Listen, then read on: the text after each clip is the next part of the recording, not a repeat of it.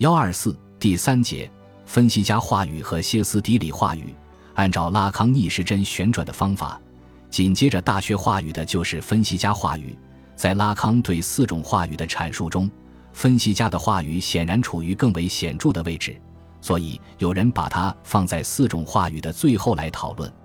的确，按照拉康另一面的逻辑，歇斯底里话语是大学话语的另一面。分析家话语是主人话语的另一面，同时主人话语和大学话语同属于霸权式的话语，而歇斯底里话语和分析家话语同属于批判性的话语，故而把分析家话语放在最后来讨论，似乎也具有某种合理性。不过，最后的并不就是最终的或终极的，在拉康的理解中，分析家的话语也不过是众多话语中的一种话语。而且还不是最终的总体性话语，就像拉康自己说的，精神分析学并不是那种声称可以解决大千世界的一切问题的世界观。作为一个精神分析学家，拉康把分析家的话语置于显著位置是可以理解的。他甚至说，分析话语是其他三种话语的完成。但他紧接着又说，事实上，分析话语完成的是九十度的移位，其他三种话语由此而被结构。不过，这一事实并不意味着它可以解决其他三种话语，可以让一方通达到另一方。它不解决任何问题。这意思就是说，四种话语之间是循环的关系，但这个循环不是纯粹从一个过渡到另一个，而是每一个的结构内部已然隐含了另一个的可能性，每一个必定意味着另一个。所有的话语在出现之初就已然处在循环之中，能指他者知识，能指。他者知识，这种循环往复，不过就是元乐像能指机器的不断插入，使失落于实在界的对象借着能指和知识无休止的重复。分析家的话语之所以构成为一种完成，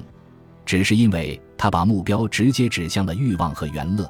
使我们可以从象征界的因果链条中滑脱，让重复和循环暂时停顿下来。分析家的话语不是最终的话语。它只是使重复暂时叫停，可旋转运动还会继续重新开始。在分析家的话语中，占据代理位置的是作为欲望知音的对象 A。拉康解释说，这指的是分析家使自己成为受分析者的欲望的原因，即分析家作为代理出现在这个位置，不是为了自己，不是为了把自己设定为他人的欲望对象，因为这个位置根本上是一个伦理的位置，是对主体及受分析者的欲望。那不过就是他者的欲望进行质询的位置。分析家占据这个位置，首先就要对自己的欲望，那同样是一种他者的欲望进行清空处理，把自己还原为空无，还原为纯粹的欲望存在，以召唤主体采取精神分析化的行为，激发主体去面对自己的欲望的真理真相。对于分析家，且只对于他而言，所宣讲的就是我反复的评论的那个表述，即 was war。Solwich Worden，尽管分析家力图占据左上方这一决定其话语的位置，可他绝对不是为了自己而出现在那里。正是在那里，在剩余元乐他者的元乐的所在，那个提供精神分析行为的我必要到来。显然，这与两种权力话语十分不同。主人话语和大学话语都是以肯定性的腔调对他人言说，主人从权威的立场言说。告诉你应当做什么，大学从专家的立场言说，告诉你为什么应该做。分析家则是从否定的立场言说，在分析家话语中，分析家扮演的是纯粹欲望主体的角色，他把自己作为受分析者的对象类，质询对方你究竟想要什么，并告诉对方我不是你所欲望的，我之所是是一个空无，我只是一个剩余，是一个不出声的僵尸，一个沉默的对话者。我来到这里不是为了向你宣讲，而只是为了倾听，听你倾诉，听你自由的联想，听你说出闪现在你心头的一切，不论他们听起来有多么的荒诞不经。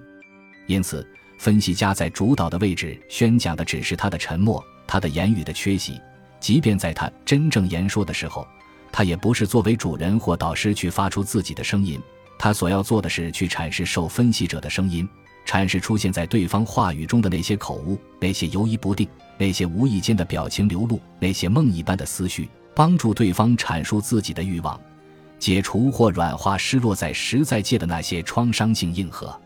处在他者位置的受化者是分裂的主体。分析家以他的沉默，他的简短的阐释质询这个主体：你究竟想要什么？在分析家的质询和循环之下，主体的意识与无意识之间的断裂渐渐地显示出来，并被缝合在某个点上、某个主能指上、某个他以前从未意识到的新能指上。这个新能指可能是一个专名，也可能是一种疾病，甚或一次偶发事件。正是他在主体的心理结构中留下了创伤的因子，正是他的坚持引发了主体的症状，而主体对于他的存在一无所知，他被压抑了。被留在了横杠的下面。现在，在分析家的质询之下，他作为话语的产品呈现出来。经过分析家和受分析者自己的阐释，他被带进了与其他能指的关系网络。拉康说：“对于受分析者而言，他就在那里，在那里，内容即是他的知识。我们处在那里，为的是在他知晓一切的地方指出他并不知道他知晓一切，那就是无意识之所示。”对于精神分析师而言，隐在的内容在另一边，在 S 一那里。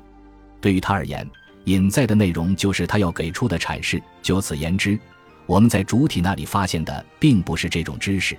而是被加于他之上以赋予其一个意义的东西。对于受分析者而言，他所知的只是他能够说出的，是在他的言语中，在他的梦境中以显意的内容呈现出来的一切。但他并不知道，他所知的并非他真正的知，并非他的无意识知识。他也不知道，他真正的知及他的无意识知识，就在他的言说、他的口误、他的梦境、他的症状中已经显示出来。一句话，他的无意识知识既在他之中，也在他之外，在他的意识的彼岸，在他无法抵达的 S 一那里。分析师的功能就在于对受分析者所提供的知的材料进行当面的对峙和阐释。帮助受分析者找出隐含暴露在材料中的矛盾点和冲突点，让主能指在那里对材料进行锚定和意义的缝合。那么，分析师凭借什么来对受分析者的材料进行阐释呢？从图示上看，那就是隐藏在分析家下方、代表着知识的 S 二，它现在占据着真理的位置。进而，这个 S 二究竟是什么样的知识？对于这个问题。拉康的回答并不十分明确。在一个地方，他说，在他分析师的那一方出现的是 S 二，出现的是知识，不论他是从倾听受分析者来获得的这一知识，还是那知识是已然获得的和可定位的，在一定层面说，他限于就是分析的知其然。在此，拉康把 S 二说成是分析的知其然，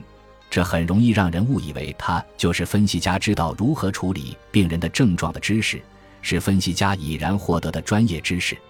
可如果 S 二是这样的知识的话，那岂不表明分析家的话语也只是一种大学式的霸权话语？分析师只是利用其已有的知识，利用医学机构制定的那些诊断参数来对受分析者的症状进行描述和分类。拉康显然不会认同这样的说法，因为在他看来，那些已然明写在此的专业知识，说到底还是象征界的产物。是象征界的知识，用我们的话说，他们只是死知识。所以，紧接着上面那段话的下面，拉康特别的解释说，如同主人话语中的 S 二与现代主人话语及大学话语中的 S 二并不是同一种知识一样，分析家话语中的知其然与奴隶的那种知其然也不是一回事。分析的知其然不是奴隶的知其然，也不是大学的知识性，它处在真理的位置。而真理对于所有的主体而言都是一个谜，它总是只能被半说。谜的功能意味着它是一种半说，虽然只是半说，可这毕竟还是一种说。拉康把这种说称为阐释，作为真理的知识，这可以界定我们称作阐释的东西的结构。这就是说，处在真理位置的这个知识的本质不在于它的知其然，而在于它对分析师的言说行为的某种结构功能。拉康解释说。如果我不厌其烦地强调言说与陈述在层面上的差异，那是要借此显明谜的功能。谜最有可能就是那样，就是一种言说。我托付给你的任务就是把它变成一种陈述，尽你的所能把它挑拣出来，就像俄狄浦斯所做的那样，这样你就可以得到结果。那就是谜的关键所在。